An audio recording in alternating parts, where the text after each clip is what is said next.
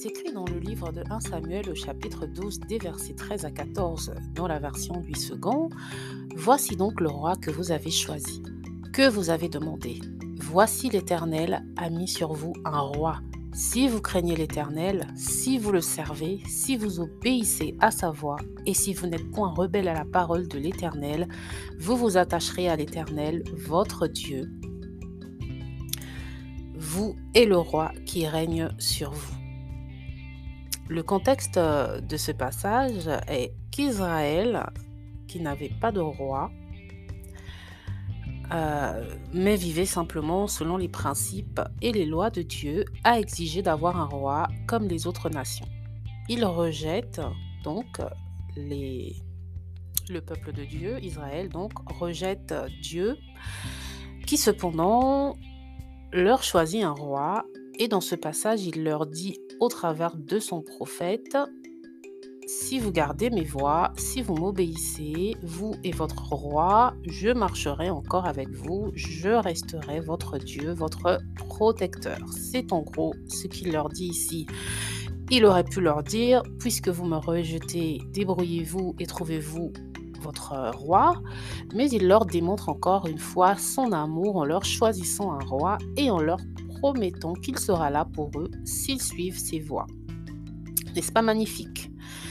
Mais en réalité, ce n'est pas ce qui va retenir ici notre euh, attention sur ce passage, c'est plutôt ce verset qui dit Si vous obéissez à sa voix, et si vous n'êtes point rebelle à la parole de l'Éternel, vous vous attacherez à l'Éternel.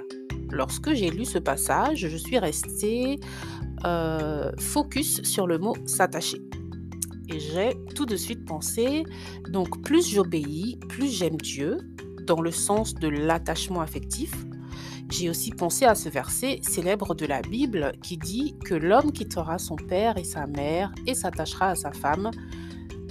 Mais en réalité, après avoir fait mes recherches, ce n'est pas le sens de ce verset. D'ailleurs, les deux verbes traduits, je parle donc du verbe s'attacher, dont notre passage de 1 Samuel et dont le verset de l'homme s'attachera à sa femme, eh ben, ces deux verbes ne sont pas les mêmes en hébreu. Ce verset nous délivre un message profond que beaucoup d'entre nous avons besoin d'entendre en ces temps difficiles.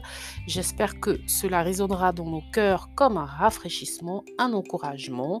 Ce ne sera pas long et pompeux, je vous rassure. Alors, si vous m'écoutez pour la première fois, je suis Louise du blog ilestécrit.com et je vous embarque dans une petite virée biblique.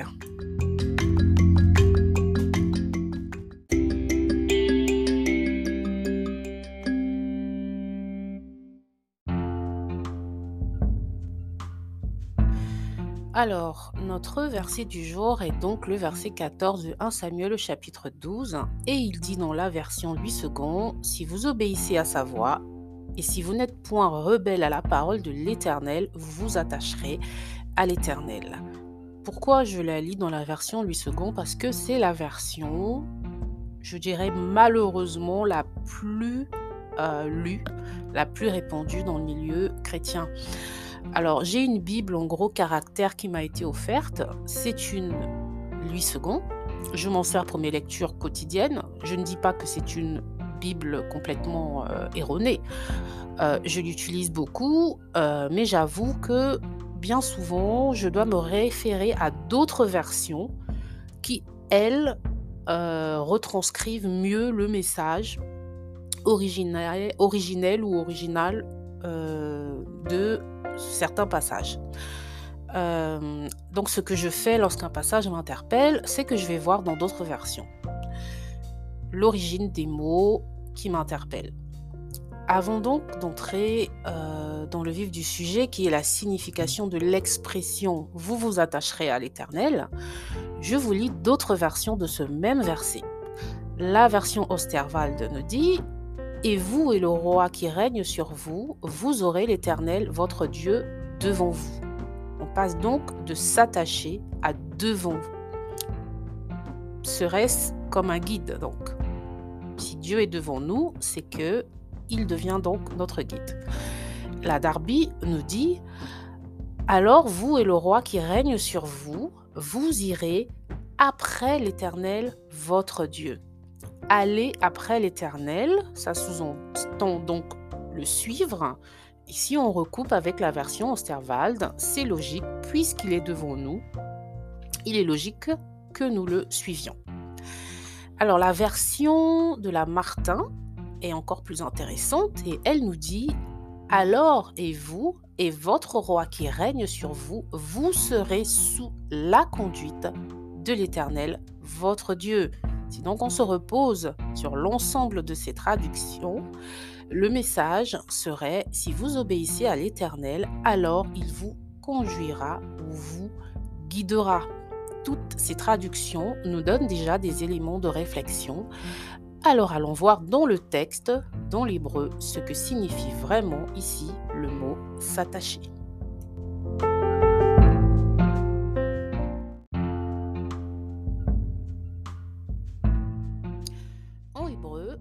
D'autres mots qui se traduisent par attacher.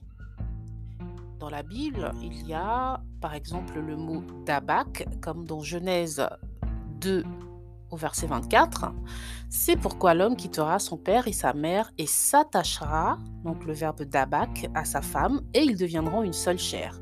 Ce mot veut dire s'accrocher, coller, adhérer, suivre étroitement, se joindre, rattraper, saisir ou encore rester avec, être joint ensemble. Il y a ensuite le mot lava qui signifie joindre, être joint ou encore s'attacher, être attaché, s'occuper de, se joindra, être joint à. Comme dans Esther, chapitre 9, verset 27, où il est écrit Les Juifs prirent pour eux, pour leur postérité et pour tous ceux qui s'attacheraient, c'est ici le verbe lava, à eux, la résolution et l'engagement irrévocable de célébrer chaque année ces deux jours selon le mode prescrit et au temps fixé. Mais il est aussi utilisé dans le sens d'emprunter, prêter, faire emprunter ou prêter à. Donc comme euh, dans le psaume 37 euh, où nous retrouvons encore ce verbe euh, lava. Dans le psaume 37, nous lisons des versets 25 à 26. J'ai été jeune et je suis devenu vieux, mais je n'ai point vu le juste abandonné, ni sa postérité mendiant son pain. Tous les jours, il a compassion et il prête. Le verbe prêter ici, c'est le verbe lava. Et sa postérité est bénie. Il y a aussi un autre mot qui est le mot tsamad, comme dans Nombre 25 euh, au verset 3.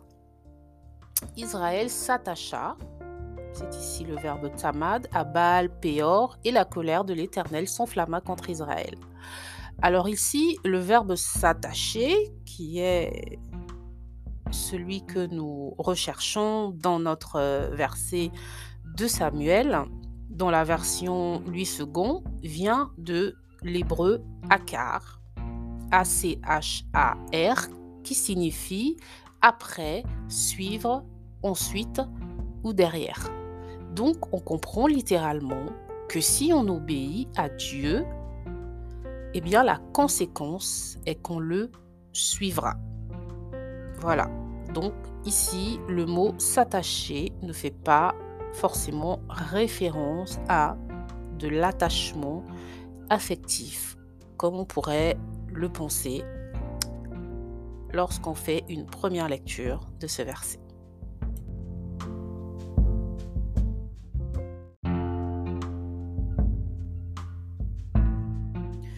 Alors, euh, pour finir, c'est quoi suivre Dieu exactement? C'est aller où il nous mène. C'est suivre ses traces, être sous sa conduite, comme nous l'avons vu. Tout simplement. Et la question que nous devons nous poser, c'est en quoi est-ce important? Nous devons comprendre une chose, c'est qu'en tant que chrétien, il ne s'agit pas juste de reconnaître Jésus comme notre sauveur, et ensuite de vivre nos vies. L'important, c'est l'obéissance. Tout passe par l'obéissance. J'ai fait un podcast à ce sujet, je vous mettrai le lien en description. Mais obéir nous donne accès au cœur de Dieu, à sa présence dans nos vies et donc à sa direction. Vous me direz, mais où es-tu allé chercher tout ça? Alors, Dieu sait tout. Il est notre créateur, donc le chemin qu'il nous demandera de suivre est le meilleur qui soit. C'est un chemin que nous-mêmes ne pouvons pas imaginer ou parfois même oser prendre. Et en plus, il marche devant nous, donc il abat les obstacles pour nous avant que nous euh, posions un pas où il est déjà passé. Visualisez un peu le tableau. Vous êtes là, vous marchez derrière Jésus qui marche devant vous. Pensez-vous qu'il vous laissera tomber dans un piège? Si vous ne le quittez pas des yeux et posez bien vos pieds où il vous demande de les poser, vous ne tomberez dans aucun piège. S'attacher à l'Éternel, c'est le suivre comme une ombre suit son propriétaire. C'est juste magnifique.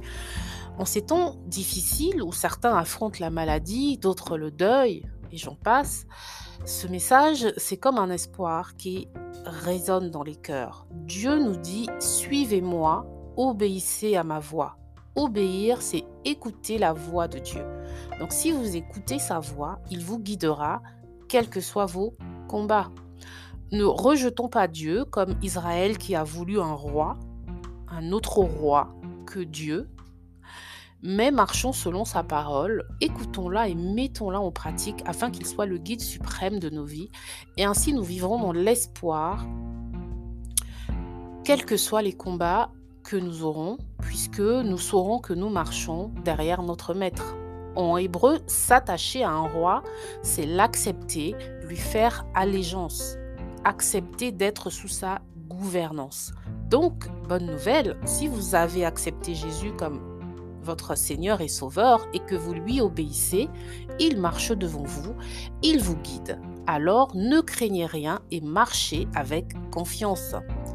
J'espère que ce message euh, vous aura édifié. J'espère en tout cas que qu'il n'est pas tombé dans des oreilles sourdes et que j'aurais su faire passer la quintessence de voilà la, quintessence la, je ne sais pas comment dire, en fait, que j'aurais su voilà, faire passer le message, la quintessence de, de, ce que Dieu a voulu nous dire au travers de ce passage.